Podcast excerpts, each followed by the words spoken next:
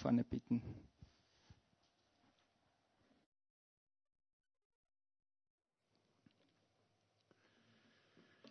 Ja, ich wünsche einen schönen guten Morgen. Ich darf mich vorstellen, mein Name ist Otto Just und ich darf euch alle ganz herzlich begrüßen über YouTube, über Livestream, über Spotify, über Deezer, über iTunes.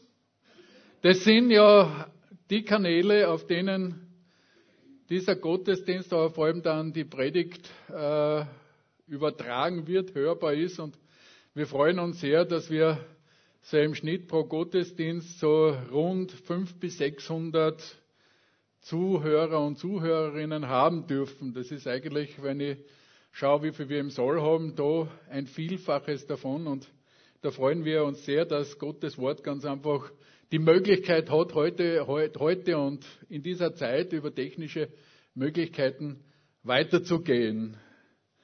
Eine kurze Info, Markus ist in Oberösterreich bei der Hochzeit von Maria Kutzam und Joshua und daher heute nicht hier und wir freuen uns, dass wir heute ein neues Gemeindemitglied in unserer Gemeinde aufnehmen können. Jetzt staunen alle, hey, ein neues Gemeindemitglied. Ja, es ist so, dass Kinder außerordentliche Gemeindemitglieder sind, solange bis sie getauft werden, weil nach der Taufe haben wir die Leute als ordentliche Gemeindemitglieder und der Frederik Noah hat im Hause Freudenberg die Familie um ein Mitglied erweitert. Okay, Frederik Noah. Und für all jene, die die Daten interessieren, 52 Zentimeter lang, 3800 Gramm schwer, braunhaarig und so wird berichtet, zu 100 Prozent geliebt. Preis dem Herrn, wunderbar. Ein Wunder Gottes, äh, wie wir immer wieder hören von Markus und Luther schon berichtet hat. Wer ein Baby anschaut, der hat Gott auf frischer Tat ertappt. Ja, und da sind wir ja mitten im Thema drinnen, denn heute ist ja Vatertag. Und ich habe es ja nachgeschaut, es gibt da so einige äh, interessante Zitate zum Thema wo Mark Twain sagt, als ich 14 war, war mein Vater so unwissend, ich konnte den alten Mann kaum in meiner Nähe ertragen. Aber mit 21 war ich verblüfft, wie viel er in den sieben Jahren dazugelernt hatte. Oder als Opa merkt man erst, dass man zu wenig Vater war. Dann wird behauptet, gerade in unserer Zeit, es gibt Väter, die sich um ihre Kinder kümmern, auch ohne gesetzliche Elternzeit. Und ein Zitat aus der eigenen Familie. Papa näht alles. Rebecca, drei.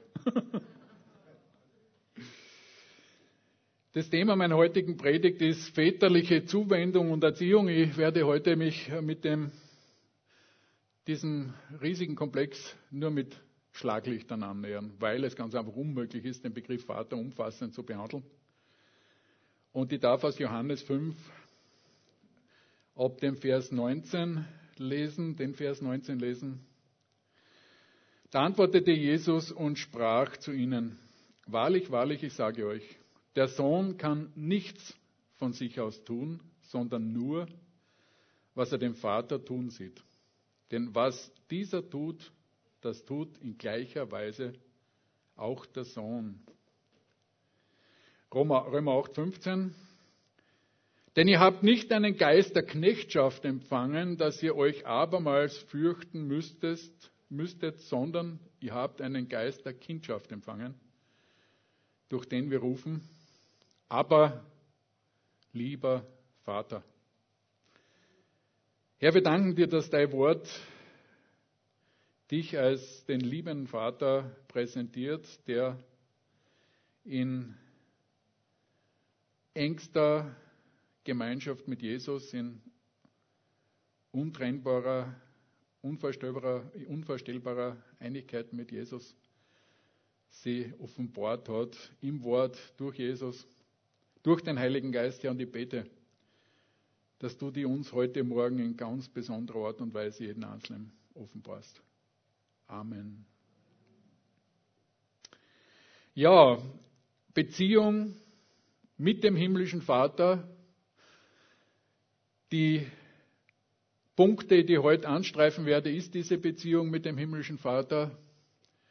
Es wird um die Konsequenz der Sünde und Trennung gehen und die Art, wie Gott das überbrückt. Es wird um Vaterbilder gehen und um Gottes Erziehung in unser Leben hinein, aber auch prinzipiell um erzieherische Herausforderungen, so ein Schlaglichter. Und wir sehen gleich hier am Anfang in den Versen, die ich gelesen habe, das Vaterbild Gottes, das Jesus uns vermitteln möchte.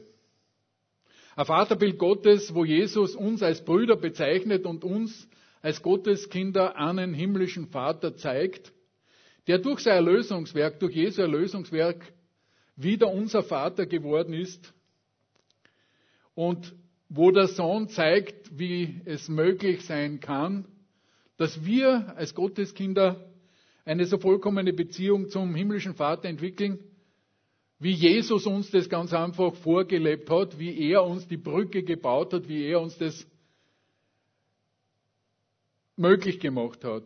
Eine enge Verbindung, in dem wir eines Sinns mit dem himmlischen Vater werden. Und das ist ein Prozess, der lebenslang dauert. Und tatsächlich war es am Anfang so im Paradies mit den Menschen, weil Gott ja der Vater Adams und Evas war. Eigentlich zunächst der Vater Adams, weil wir ja sehen, dass Eva von Adam genommen wurde, zeigt uns die Bibel. Und da in der Geschlechterreihe sehen wir die Söhne und die Väter durchgehend. Und Adam war Gottes. Das heißt, wir sehen, dass in der Bibel äh, Gott sich direkt als Vater Adams darstellt. Und Adam mit Jesus in einer alttestamentlichen Offenbarung Kontakt hatte. Das heißt, immer dort, wo, der, wo, wo Gott im Alten Testament persönlich sichtbar sich offenbart, ist es eine vorgeburtliche Offenbarung Jesu, weil er, könnte man sagen, die menschliche Offenbarung Gottes in dieser Welt und immer wieder da war, weil Gott kann man ja nicht sehen, weil es wäre wie wenn man mit der Sonne Kontakt haben wollte. Man würde verdampfen. Garten Eden bedeutet Überfluss vom Namen her und es war perfekte Gemeinschaft. Und wir sehen diesen Begriff, als der Abend kühl geworden war in der Bibel. Und dann passiert die Situation in 1. Mose 3.8 und sie hörten Gott, den Herrn, wie er im Garten ging, als der Abend kühl geworden war. Und da wissen wir schon, die Katastrophe war geschehen. Die Menschen hatten Gottes Warnung in den Wind geschlagen. Und das, was als Ergebnis übrig geblieben ist, war Angst und Nacktheit. Adam versteckte sich mit seiner Frau vor dem Angesicht Gottes des Herrn zwischen den Bäumen im Garten. Und Gott, der Herr, rief Adam und sprach zu ihm, wo bist du? Der erste Ruf Gottes nach Adam, wo er aus, seiner, aus seinem Blickfeld verschwunden war, sich aus seinem Blickfeld entfernt hat. Und das ist der Ruf, den der Vater seither täglich ruft, immer wieder ruft, heute ruft. Adam, wo bist du? Mensch, wo bist du?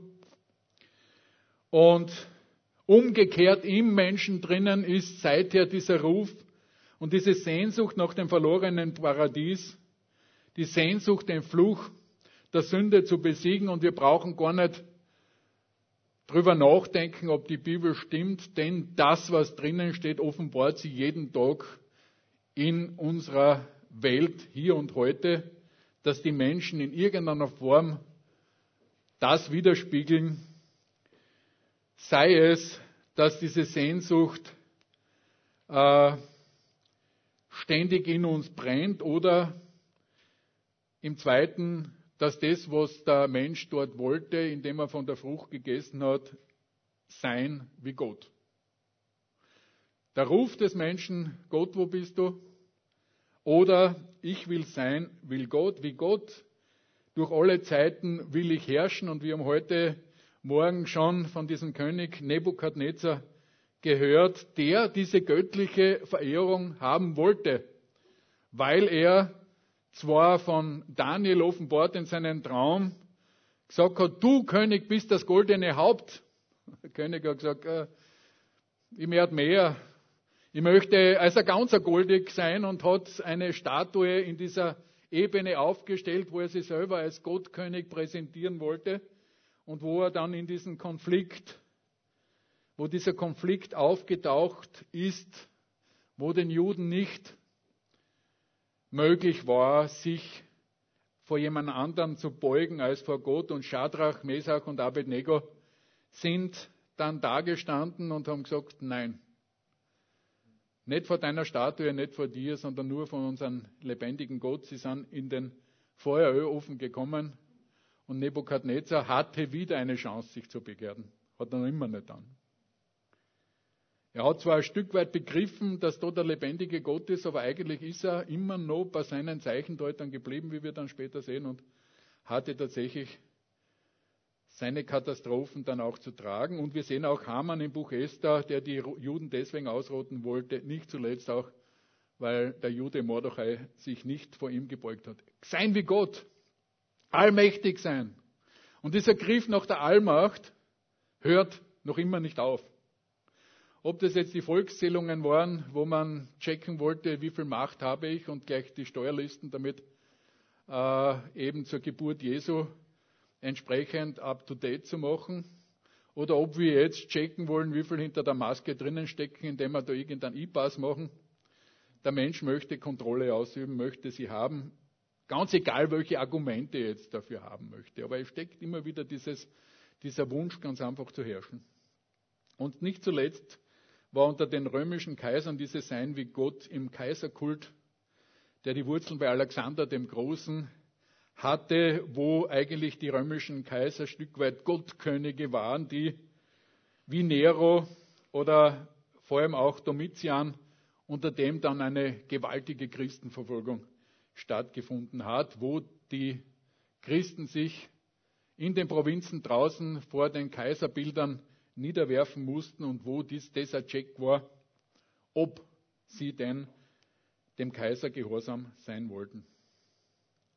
Es besteht eine tiefe Sehnsucht nach Gott und alle Wünsche, die wir ein Stück weit sehnsüchtig verfolgen, ist diese, dieser Wunsch, diese verlorene Beziehung zu Gott, dem Vater, denn der war er ja für Adam, der möchte er sein für uns, wiederherzustellen. Und Gott hat es ganz eilig gehabt, eigentlich könnte man sagen, sich wieder zu offenbaren. Und er begegnet den Menschen durch die Geschichte vor der Sintflut. Nach der Sintflut sehen wir es wieder, dass er im Alten Testament den Menschen begegnet. Er begegnet Abraham.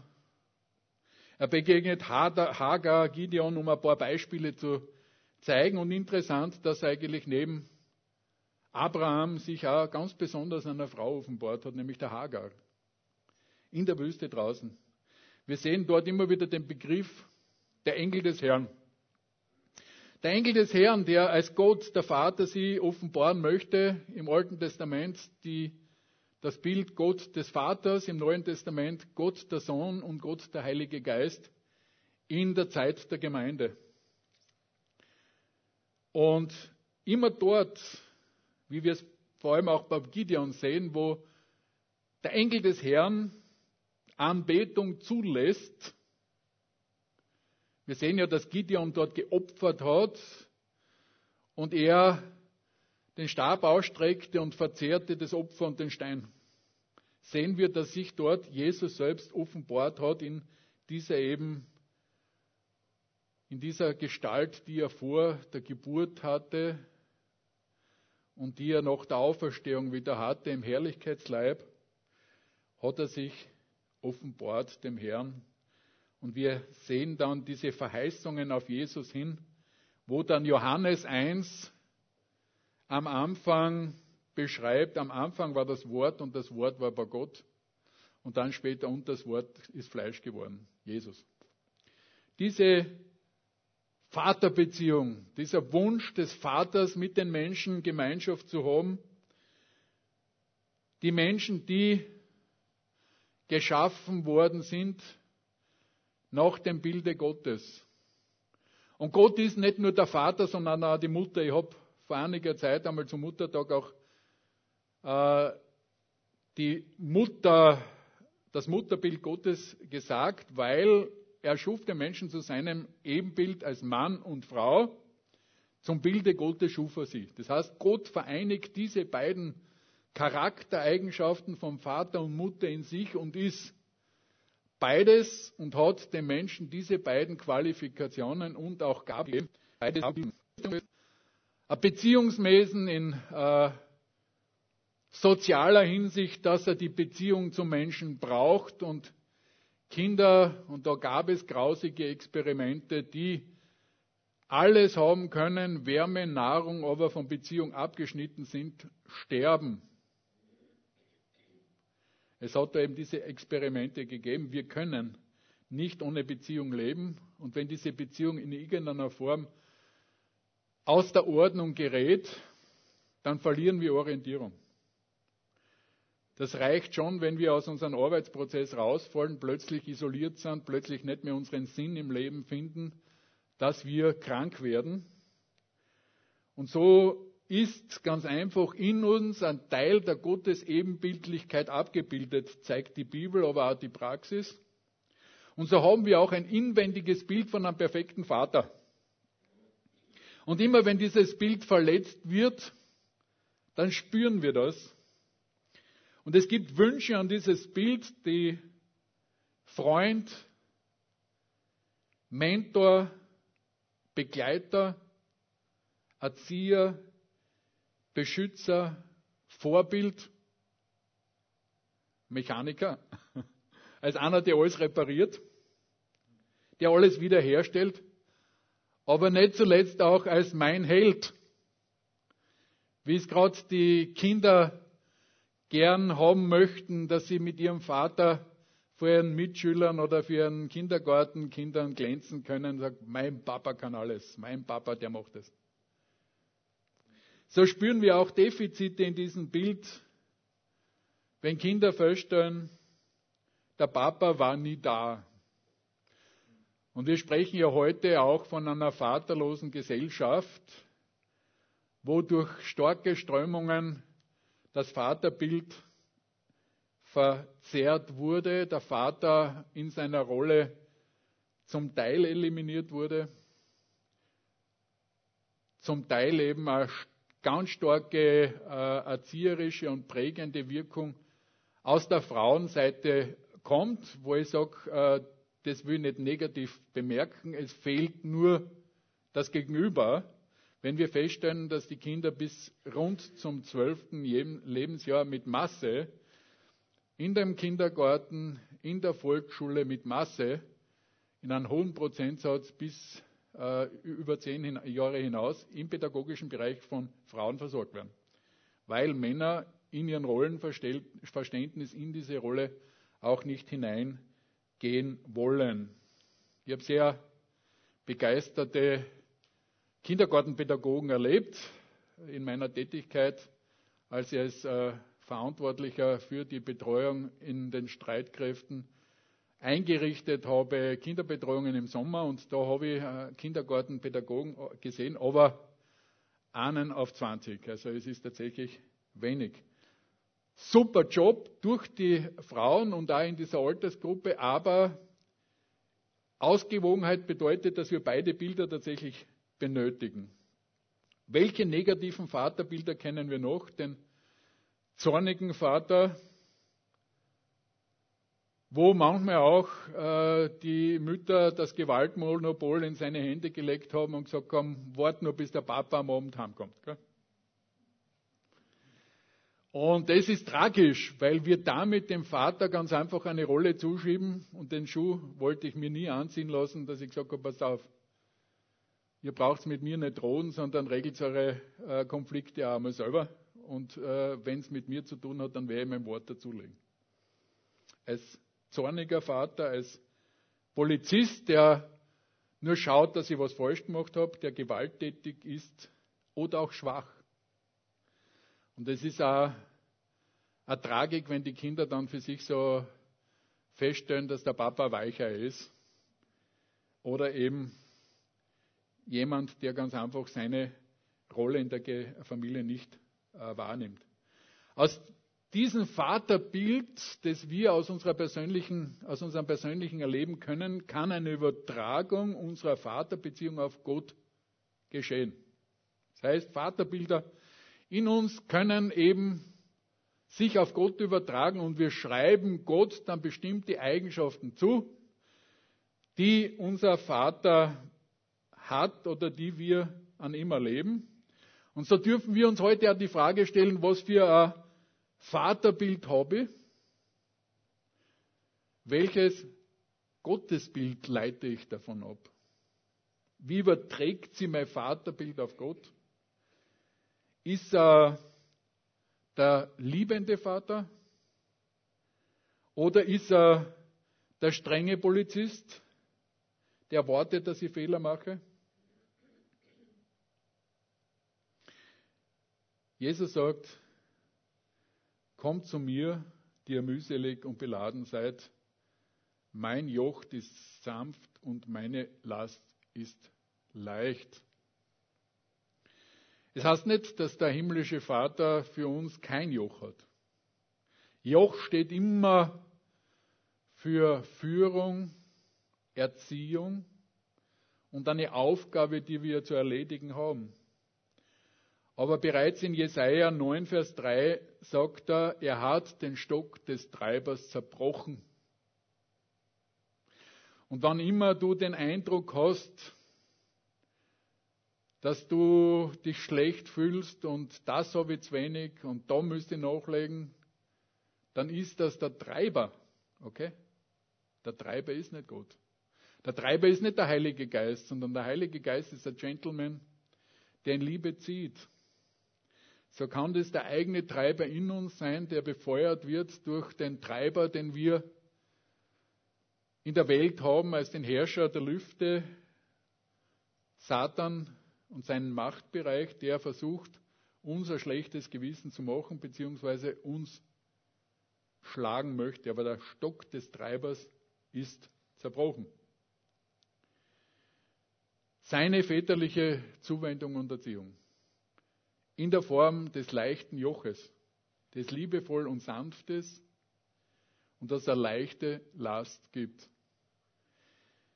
Es ist ja so, dass wir keine zwei Joche tragen können. Entweder habe ich das eine auf der Schulter oder das andere. Und das Joch des Treibers wird immer hart sein. Und auch das, was ich mir selber auflade. Wir sollen unser Joch, unser eigenes ablegen.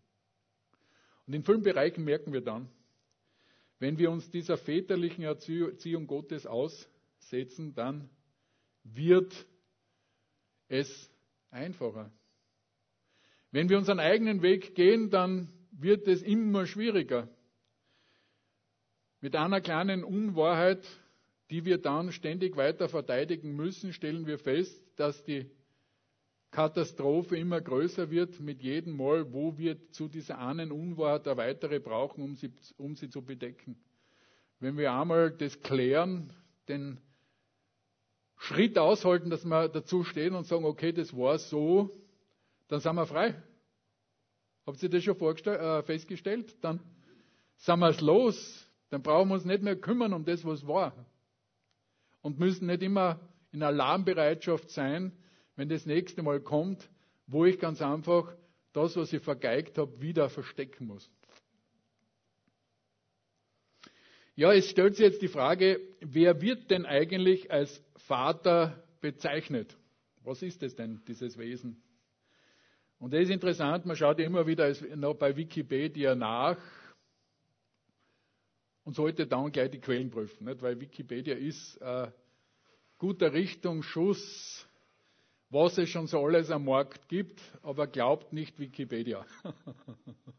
Wird auch wissenschaftlich nicht zugelassen. Also wenn du Wikipedia in einer wissenschaftlichen Arbeit zitierst, dann kannst du es gleich wieder streichen. Das ist nichts. Aber es ist ein Richtungsschuss und das ist interessant, äh, was da äh, drinnen steht, dass Vaterschaft sich auf einen, zwei oder drei Teilbereiche der Elternschaft beziehen kann, nämlich, dass er der biologische Vater ist, nämlich blutsverwandt, dass er der rechtliche Vater ist, der Elternrechte und Pflichten trägt und die rechtliche Verantwortung für den Menschen auch im Falle seiner Adoption durch ihn hat. Das heißt, auch der Adoptivvater ist vor dem Gesetz rechtlicher Vater mit allen Rechten, aber vor allem auch Pflichten. Dann gibt es den sozialen Vater, der persönliche Verantwortung für den Menschen übernimmt und ihn umsorgt und da sind wir schon bei Wikipedia, es fehlt einer. Es fehlt nämlich der geistliche Vater.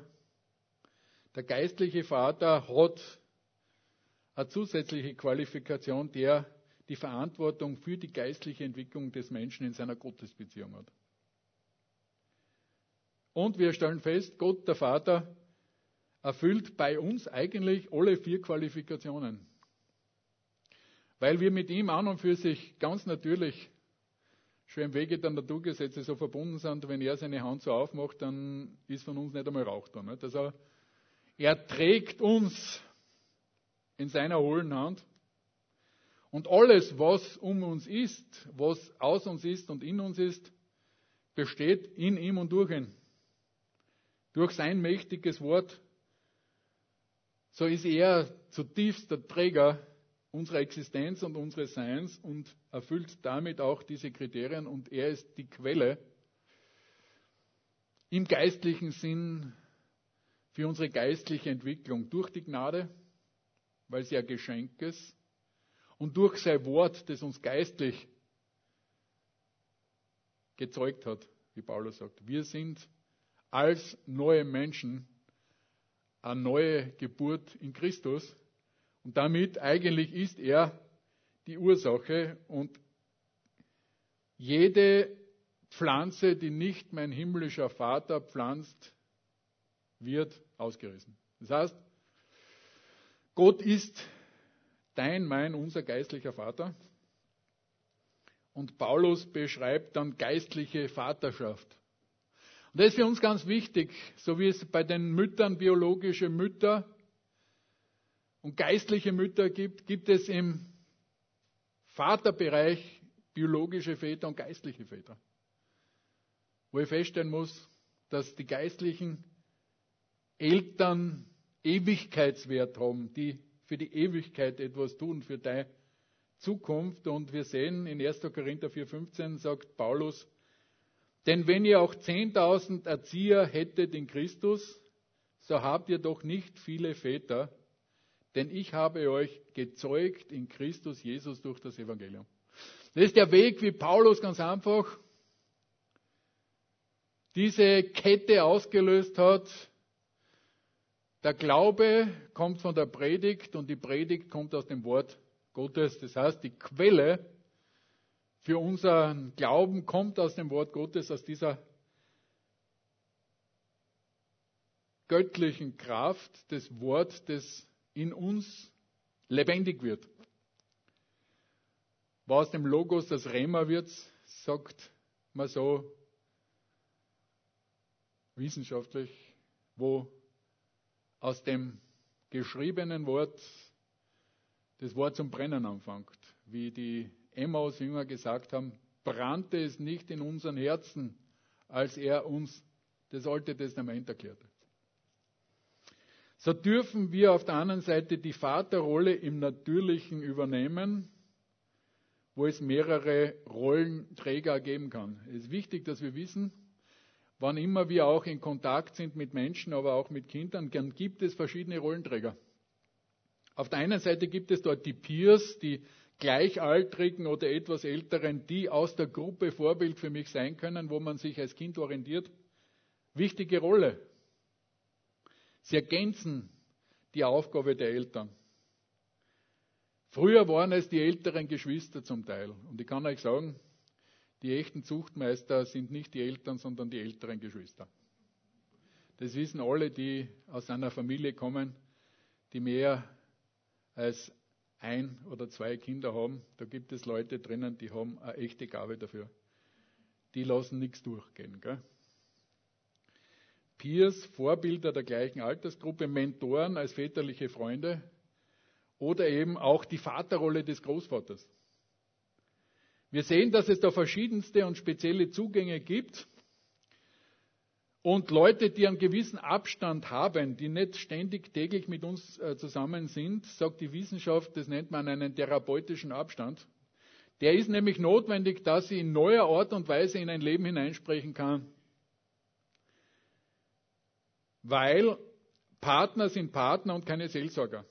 Also ihr könnt es knicken, wenn ihr glaubt, dass ihr Seelsorger beim Ehepartner sein könnt.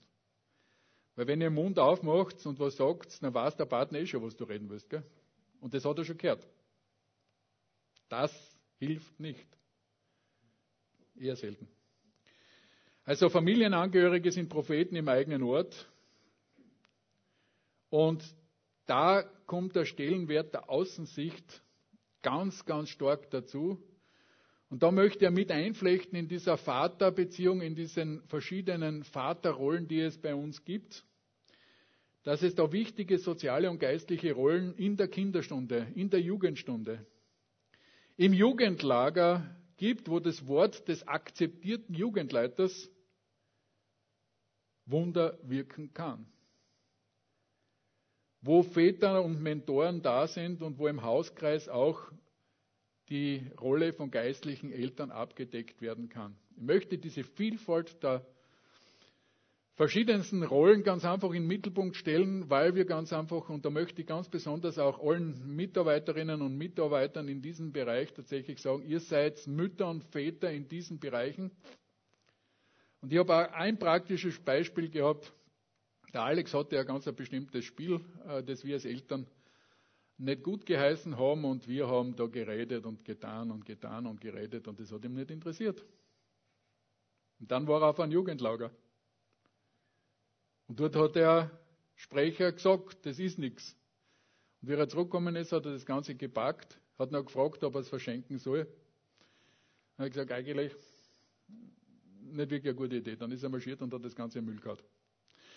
Das ist eine Rolle, das ist ein Mandat, das diese Mitarbeiterinnen und Mitarbeiter, das diese Väter und Mütter in Christus draußen haben, wo ihr nicht unterschätzen dürft, was das bedeutet, wenn in der Kinderstunde ein Wort fällt, das richtungsweisend ist.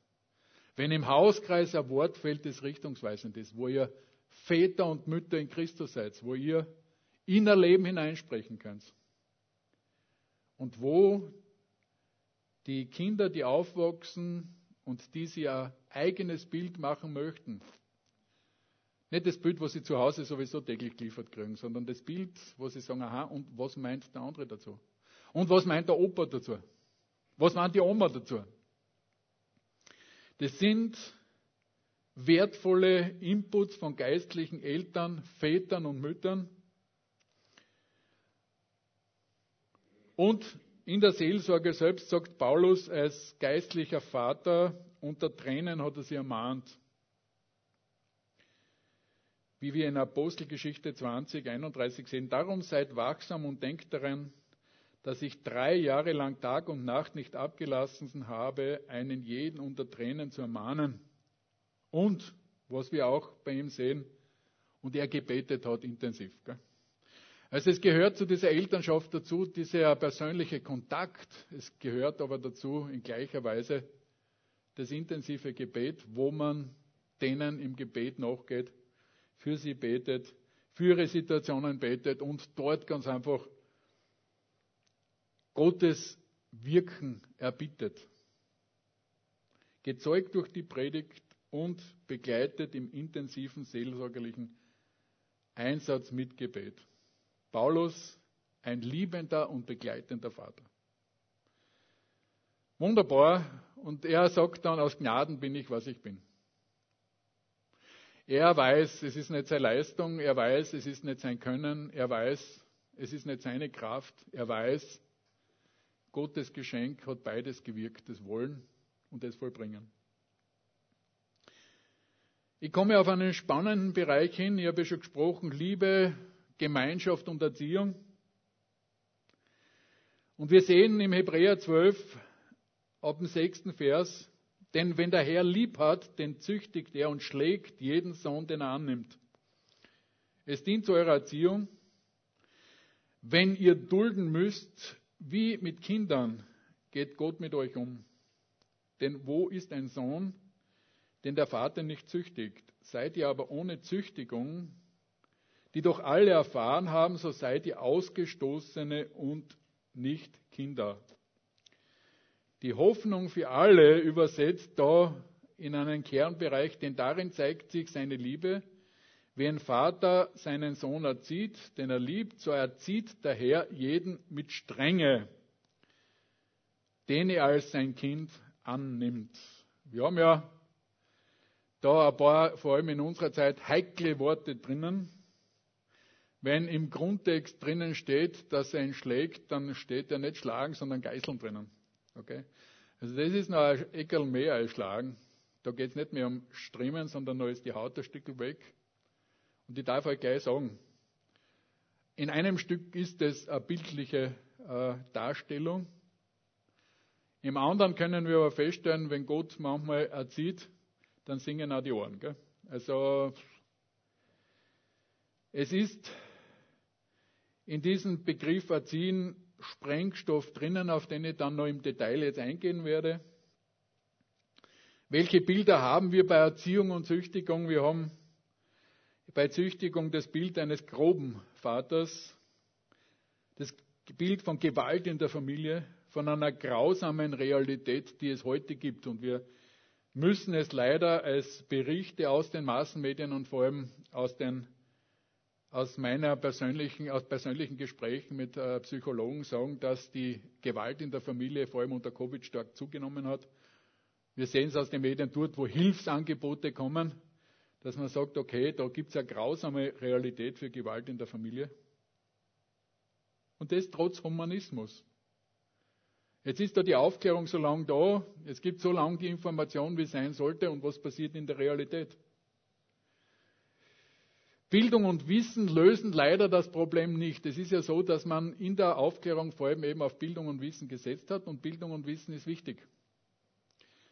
Eine Quelle positiver Entwicklungen, aber wir müssen feststellen, dass es im Bereich von Gewalt keinen Unterschied bei Akademikern gibt. Gell? Man könnte ja sagen, Bildung und Wissen hilft. Und, den, und, und, und da müsste es einen gesellschaftlichen Unterschied geben, unter Anführungszeichen bei denen, die in dem Bildungsniveau weiter unten liegen, müsste es anders sein. Und es ist nicht so, sondern es ist ganz egal, in diesen Bereichen gibt es keine Unterschiede. Sündiger, Sünder bleiben Sünder und sündigen. Das heißt, es geht, und das muss ich auch dazu sagen, bei Gewalt nicht nur um physische Gewalt. Es geht bei Gewalt auch um psychische Gewalt, denn auch emotionaler Missbrauch und Manipulation sind Gewalt. Es gibt den Begriff, nicht zuletzt auch im Militärstrafgesetz, der da heißt Versetzung in einen qualvollen Zustand. Okay? Das heißt, ein qualvoller Zustand ist ein Zustand der Spannung durch verschiedenste Maßnahmen und Manipulation, wo jemand leidet. Und ein ganz drastisches Mittel sind Strafe und Liebesentzug. Ich mag dich nicht mehr. Wer kennt den Ausdruck? Ich mag dich nicht mehr.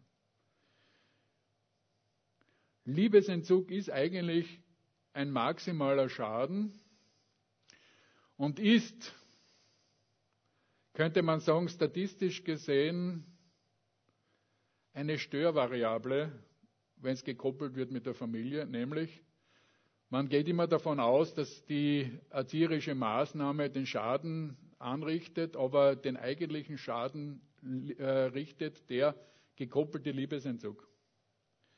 Das nicht, mit, nicht mehr reden, das tagelange Schweigen, Schweigen bedeutet, du bist tot.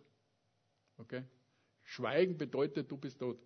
Also diese Rumspinnerei, die es manchmal gibt, wo Leute sich tagelang anschweigen, ist ein ganz ein schlimmes manipulatives Mittel, um Menschen in einen qualvollen Zustand zu versetzen. Das heißt, äh, wir müssen Gewalt entkoppeln von der physischen Gewalt und müssen mit in diese physische Gewalt auch den Bereich der emotionalen Gewaltausübung mit hineinnehmen, den Jesus auch in der Bergpredigt ganz scharf verurteilt, wo er sagt, wenn du deinen Bruder hast, wenn du deinem Bruder ein böses Wort sagst, wird das, wird das schon ganz scharf unter Sanktion gestellt. Und in diesem Spannungsfeld steht die Herausforderung einer, von angemessenen erzieherischen Maßnahmen. Wo die Frage ist, was ist zu tun, was ist richtig? Auch unter Stress, Erregung und Zorn. Es ist ja so, dass wir, wenn wir in eine Erziehungssituation kommen und erzieherische Maßnahmen gibt es gegenüber von ähm, Kindern, erzieherische Maßnahmen gegenüber von Schutzbefohlenen in verschiedensten Orten. Und als Soldat muss ich ja sagen, habe ich auch festgestellt, da gibt es diese erzieherischen Maßnahmen auch im Bereich der Ausbildung. Und wir müssen eins feststellen, im Zorn passieren die meisten Fehler. Also bitte keine erzieherischen Maßnahmen im Zorn. Es gibt ja so den Begriff der gesunden Watschen. Ist nichts gesund dran, gell? Hat in einigen Fällen Gehörschäden entwickelt. Wenn sie ein bisschen weiter hinten war, hat sie das Trommelfell geschädigt und ist maximaler Ausdruck einer Unbeherrschtheit. Das heißt, und doch, muss ich sagen, und doch, muss ich euch auch sagen, wir sind Menschen. Gell? Aber bitte, Impulskontrolle heißt das Wort. Das Stichwort ist Impulskontrolle. Schauen, dass dann die Hände an den richtigen Plätzen sind und wenn sie sich nicht anders arretieren lassen, dann steckt man es in die Hosensäcke. Okay, ich habe manchmal schon. Äh, ich kann mich erinnern an bestimmte Situationen der Nachhilfe. Nachhilfe bei eigenen Kindern ist ganz spannend. Und ich habe mit der Rebecca Mathematik von der ersten Klasse bis zum Schulabschluss gemacht und gerade am Anfang habe ich gesagt, habe ich mich immer wieder auf die Hände gesetzt. Nicht? ja, dann macht man keine falschen Bewegungen, nicht? Ich kann mich an meine ersten Schritte noch erinnern. Wie viel ist drei und drei, nicht? Sechs. Wie viel ist drei mal drei? Sechs. Ähm, der Gesichtsausdruck hat meine Hände in Unruhe gebracht, darum habe ich mich draufgesetzt. ja, ist so. Äh, dann sind wir zu Äpfel und Birnen gekommen und diese Äpfel und Birnen hat sich dann wirklich übertragen lassen, bis hinein in die Algebra. Aber es ist gelungen. Aber ich muss euch sagen, Nachhilfe bei fremden Kindern ist wesentlich leichter. Die mögen das machen, die erklären auch nicht, was der Lehrer gesagt hat. Ja, so ist es mit der Erziehung, dass Emotion im Spiel ist und überall dort, wo Emotion im Spiel ist, äh, ist Gefahr. Weil durch Stress ein gehirnphysiologischer Prozess äh, entsteht, dass nämlich äh, das Kleinhirn in Gefahrensituationen Hormone aktiviert, die das Großhirn ausschalten. Es ist ja so, dass es in Gefahrensituationen dann bei maximaler Angst drei Optionen gibt.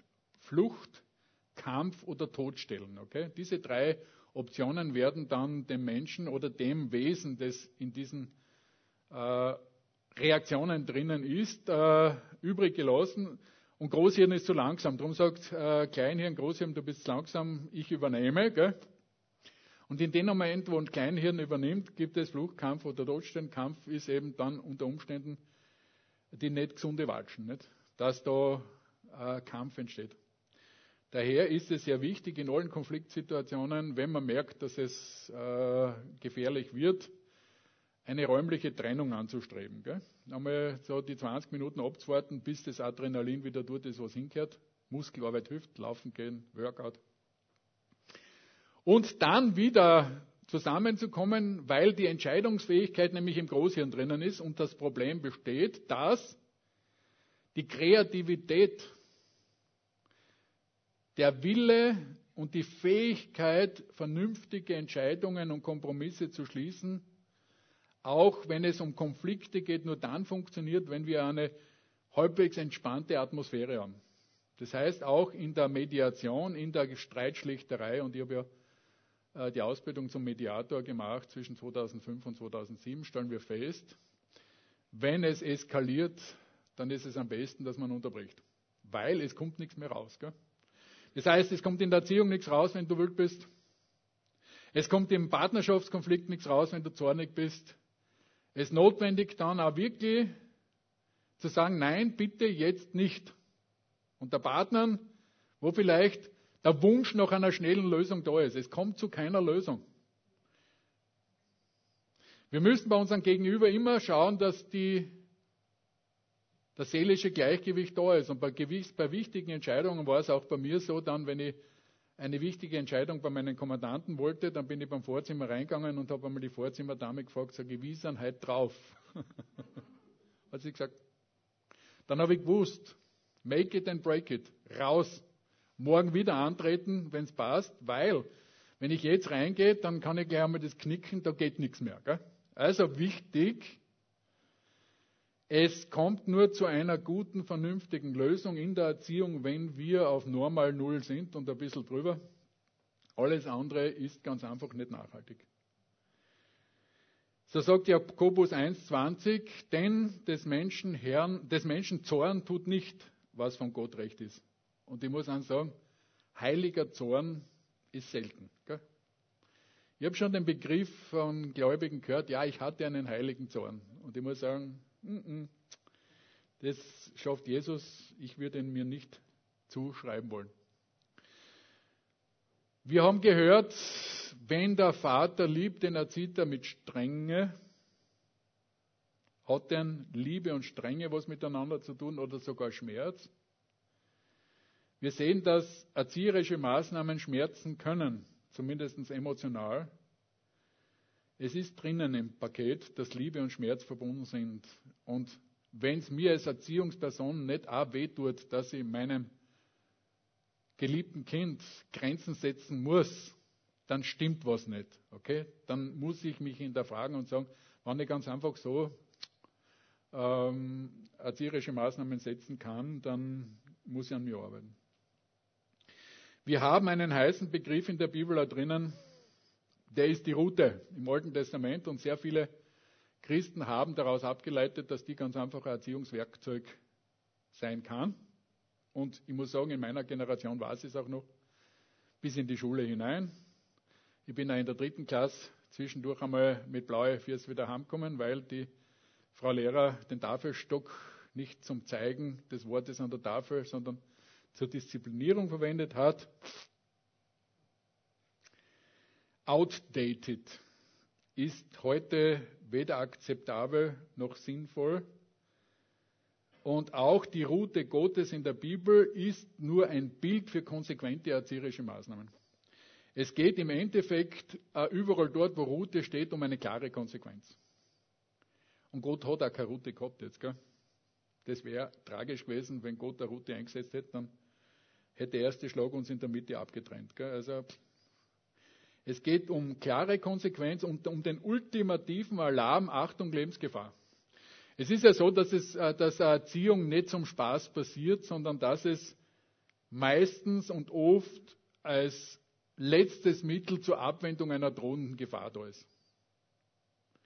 Man erzieht ja nicht zum Spaß, denn es ist ja oft gemütlicher, wenn man es laufen lässt. Ne? Und ich habe leider sehr oft festgestellt, dass wir sehr gutes Gespür haben, ob was läuft oder nicht läuft. Wir wissen ja auch, wenn es in der Küche still wird, dann können wir riechen, dass die Kinder was angestellt haben. Gell?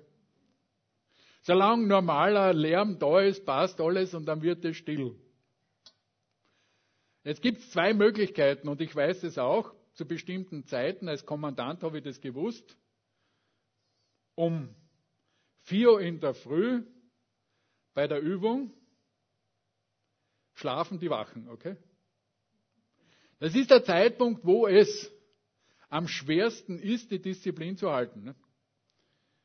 Und ich habe so einen, einen äh, ich war in einem gepanzerten Bataillon. Jetzt ist mein Ton weg, ja. Ich habe einen Schützenpanzer gehabt und äh, meine, mein Personal war auf den gepanzerten Geschützen drinnen und da war die Aufgabe, dass der oben am Turm steht, hinter dem überschweren Maschinengewehr und wer sich dem Gerät nähert, der war anzurufen. Gell? Und damit habe ich gesagt, habe ich zu meinen Leuten gesagt, also zwischen zwei und vier in der Früh schreit mein innerer Schweinehund. Und wenn mein Schweinehund schreit, dann springe ich raus aus meiner Luke und schaue, wie es den anderen Schweinehunden geht. Ne? Und wehe, es ruft mir einer nicht an auf die entsprechende Distanz. Gell? Also da gibt es zwei Möglichkeiten. Entweder ich sage, ha, jetzt bin ich armiert, gell? ich lasse es mit Ruhe. Nicht?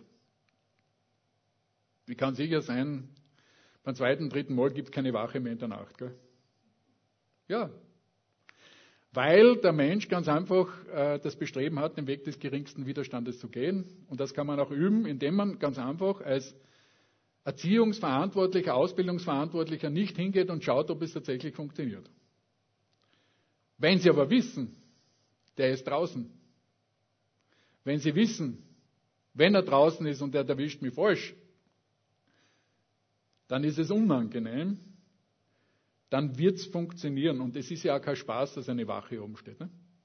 Es ist kein Spaß, dass wir schauen müssen, ob es funktioniert, weil es uns Schaden gibt. Und so ist der ganze Bereich der Züchtigung im Alten Testament ganz einfach für uns im Neuen Testament und in unserer heutigen Gesellschaft ein Bild für konsequente Erziehung. Ja, manchmal strenge, konsequente, altersgerechte Maßnahmen. Und da ist wirklich Kreativität gefragt. Und gleichzeitig Klärung der Liebesbeziehung. Gott klärt mit dir die Liebesbeziehung. Und ich darf es heute wieder sagen, und wenn er, was er immer tut, er liebt dich. Er liebt mich. Und wenn ich als Vater erziehe, dann darf ich meinen Kindern und muss es immer wieder sagen, weil ich dich lieb habe. Weil es wichtig ist, lasse ich das nicht durchgehen. Und so muss ein Einjähriger anders als ein Dreijähriger, ein Zehnjähriger anders als ein 15-Jähriger äh, erzogen werden. Und frühzeitig. Was Hänschen nicht lernt, lernt Hans nimmermehr. Das gilt später, aber auch heute. Lernen ist frühzeitig besser als später. So sind wir gefordert mit den angemessenen erzieherischen Maßnahmen. Und wir müssen auch feststellen, der Gesetzgeber verbietet ausdrücklich und klar die körperliche Züchtigung. Und es geht so weit. Gestern haben wir ein ganz liebes Mädchen, so eine Zweijährige gesehen und die Platznachbarin, die steht gerade am Markt, war ganz stolz auf, ihr, auf ihre Enkelin. Und die hat ein blaues Auge gehabt. Gell? Die hat gesagt, pff, wir haben es nicht gehabt, gell? Und wenn du heute ins Spital gehst, gell, und dein Kind hat blaue Flecken, dann halt die an, gell? Das ist auch wichtig, weil wir in unserer Gesellschaft ganz einfach feststellen, wie viel Gewalt passiert. Und dahinter steht die, als Grundlage die Menschenrechtskonvention der Vereinten Nationen auf das Recht auf Würde und Unversehrtheit. Wir haben darunter liegend die UNICEF Kinderrechtskonvention, die den Schutz der Kinder ganz besonders forciert weil wir ganz einfach feststellen, wie schlimm es geht. Und diese Menschenrechtskonvention ist ja nicht nur für Europa, sie gilt für die ganze Welt. Diese Menschenrechtskonvention äh, sehen wir auch wirksam in verschiedensten Ländern, wo Vereinte Nationen wirksam sind. Aber wir sehen leider auch, bei Menschen hilft das Verbot nicht. Hilft leider nicht. Es orientiert sich am Menschenbild des Humanismus, aber der Mensch ist Rebell. Ein Kind ist Rebell und eines der ersten Worte, dass, er, dass das Kind noch Mama, eventuell Papa oder Auto lernt, ist Nein. Okay? Nein. Ein, und was ist Rebellion? Rebellion ist Aufstand und offene Auflehnung ist Umsturzversuch. Und ich muss sagen, äh, wo immer eine Rebellion passiert ist, äh, ist ganz einfach aggressiver Widerstand da und die führt in der Folge zu einem Beziehungsbruch, zu einer Zerstörung der Beziehung und zur Trennung. Das heißt, Rebellion führt dazu, dass es die Beziehung ganz einfach unterbrochen wird. Es gibt einen Bereich, wo sich die Person, die Personengruppe autonom erklärt und sich deiner oder der Gewalt, der notwendigen Gewalt des Staates entzieht. Und aus dem heraus, aus dieser Trennung ist es so gefährlich. Denn wenn das Kind autonom wird in der Entwicklung, dann wird es seinen Weg so gehen, wie es das Kind in erster Linie auch richtig hält und das kann ganz tragisch und gefährlich sein. Daher ist im, zum Zeitpunkt der Rebellion ein besonders lauter Alarm mit Konsequenz notwendig. Aber wir müssen auch aufpassen, Rebellion kann auch durch unangemessene Strenge entstehen. Daher haben wir die Problematik auf der anderen Seite bei der Erziehung in der Grenzziehung, dass wir tatsächlich sinnvolle Grenzen ziehen und meine persönliche Einstellung zu Grenzen war immer, dass sie großzügig sind. Dass das Kind es ausprobieren darf. Und nicht wegen jedem Stück Geschirr, was man denn da herumdreht, na, pass auf, das Haus zusammen und so weiter. Wie soll das Kind das lernen, wenn es nicht darf? Gell? Aber, und es ist wichtig, dass wir vorher die Maßnahmen entsprechend und den Grund abklären. Das tut die Bibel mit uns. Der himmlische Vater gibt uns Spielregeln, unter denen wir mit ihm handeln sollen. Und so ist es wichtig, dass wir notwendige und sinnvolle Grenzen setzen. Freiheit womöglich. Und immer klarstellen, dass Liebe das Motiv ist. Und als negative Beispiele darf ich hernehmen, Drohen ohne Umsetzung. Wie jemand einmal zum Pastor gekommen ist und hat gesagt, ich habe schon tausendmal gedroht. Und das Kind tut es noch immer nicht. Er hat gesagt, es ist ganz einfach, machen es einmal eine Drohung wahr. Oder überzogene Maßnahmen. Ein Monat Fernsehverbot. Er hat gesagt, halt das durch. Es macht ja keinen Sinn, wenn ich eine Maßnahme ansetze, die ich selbst in meiner Kraft nicht aushalten kann. Es ist wichtig, dass wir da gestaffelte Möglichkeiten haben.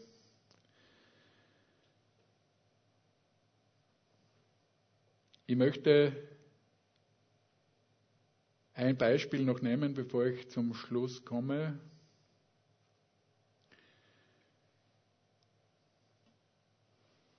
Liebe erzieht, damit Frucht kommt. Und es gibt ein Bild aus der Gärtnerei.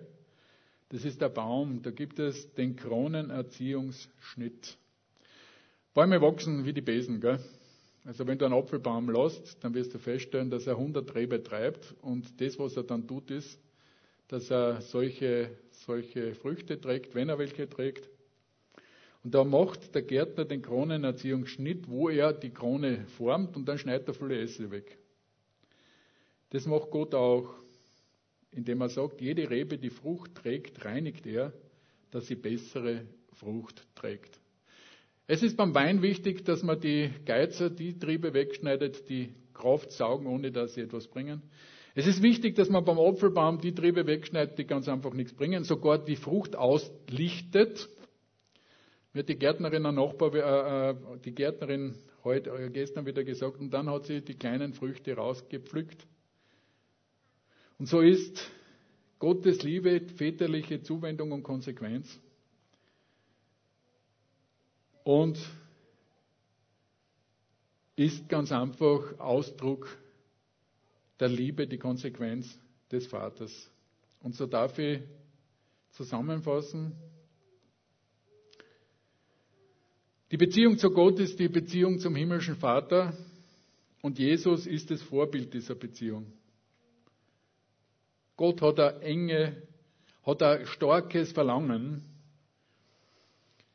mit uns Gemeinschaft zu haben, trotzdem die Konsequenz der Sünde uns von ihm getrennt hat. Und er hat, sehen wir, gerufen und ruft immer wieder, Adam, wo bist du? Wir haben festgestellt, dass Vaterbilder, die wir haben, aufs Gottesbild übertragbar sind und wir es korrigieren müssen auf die Beziehung zu Jesus hin. Wenn Gott uns erzieht, dann gibt es Herausforderungen, aber Erziehung ist immer Ausdruck seiner Liebe, auch wenn er mit Strenge erzieht. Das Gleiche gilt für uns als Eltern, die wir in ständiger Herausforderung sind. Und da brauchen wir gerade in der heutigen Zeit gesunde Grundlagen, dass wir angemessen erziehen. Aber nach dem Bild Jesu, Liebe muss immer im Zentrum aller Maßnahmen sein, auch wenn Konsequenz ein wichtiger Erziehungsgrundsatz ist. Im Zentrum steht die Sehnsucht nach dem vollkommenen Vater und nach dem Treffen in der Abendkühle, wo Gott ruft, Adam, wo bist du? Herr, wir danken dir, dass dein Ruf noch immer nicht verheult ist und du in Christus nach uns rufst. Dass du tiefes Verlangen hast, mit uns Gemeinschaft zu haben und auch unser Verlangen nach dir ein Geschenk ist, weil der natürliche Mensch nichts vom Reden Gottes vernimmt, wenn nicht du die Gnade schenkst, wenn wir nicht wirklich durch dein Blut erkauft sind und wenn wir nicht dein Erlösungswerk angenommen haben. Herr, ich danke dir, dass dein Rufen andauert und du jeden Einzelnen ansprechen möchtest heute und jeden Einzelnen berühren möchtest dass du unsere Vaterbilder korrigieren möchtest, weil du der liebende Vater bist, Herr. Herr, und so bete, dass deine Liebe, die du uns schenkst, zu einem Strom wird, der hinausfließt zu den Menschen, zu denen, mit denen wir Kontakt haben. Herr, und wir bekennen, dass wir deine Liebe brauchen. Wir bekennen, dass wir deine Kraft brauchen. Wir bekennen, dass unsere Liebe nur dann wirkt, wenn sie ausgegossen wird durch den Heiligen Geist, durch uns an andere Menschen. Ja. Und so beten wir, dass du jeden einzelnen von uns jetzt segnest in Jesu Namen. Amen.